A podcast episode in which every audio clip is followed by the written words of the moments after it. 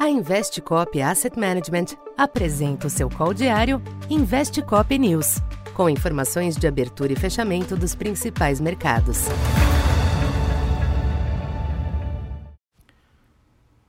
Bom dia. Eu sou Silvio Campos Neto, economista da Tendências Consultoria, empresa parceira da Investcop.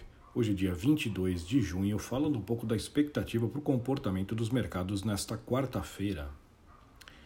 Em linha com a intensa volatilidade das últimas semanas, o quadro mudou abruptamente de ontem para hoje nos mercados internacionais.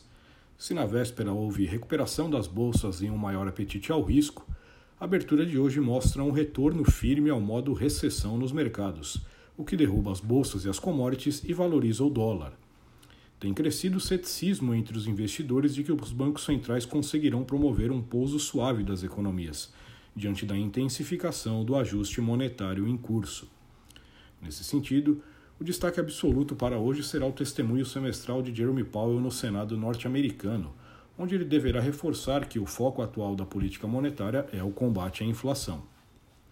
Talvez ele não forneça pistas sobre a próxima decisão do Fed, que por hora ficou sinalizada entre 50 pontos e 75 pontos, embora esta última opção siga como a mais provável diante do contexto inflacionário.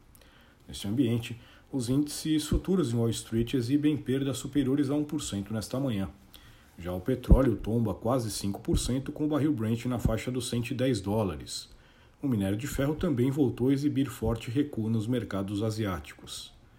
Aqui no Brasil, os sinais da abertura externa devem pesar negativamente sobre bolsa e câmbio em especial. Por aqui, as discussões em torno dos preços dos combustíveis e da Petrobras também alimentam o quadro apreensivo. A tentativa de mudança na lei das estatais preocupa, com a área econômica buscando fazer o contraponto com a proposta de um voucher para caminhoneiros. De todo modo, tais possibilidades devem alimentar o nervosismo também por aqui. A valorização global do dólar deve manter a variável acima de 5,15 após a queda de ontem. Já o Ibovespa tende a se distanciar adicionalmente dos 100 mil pontos.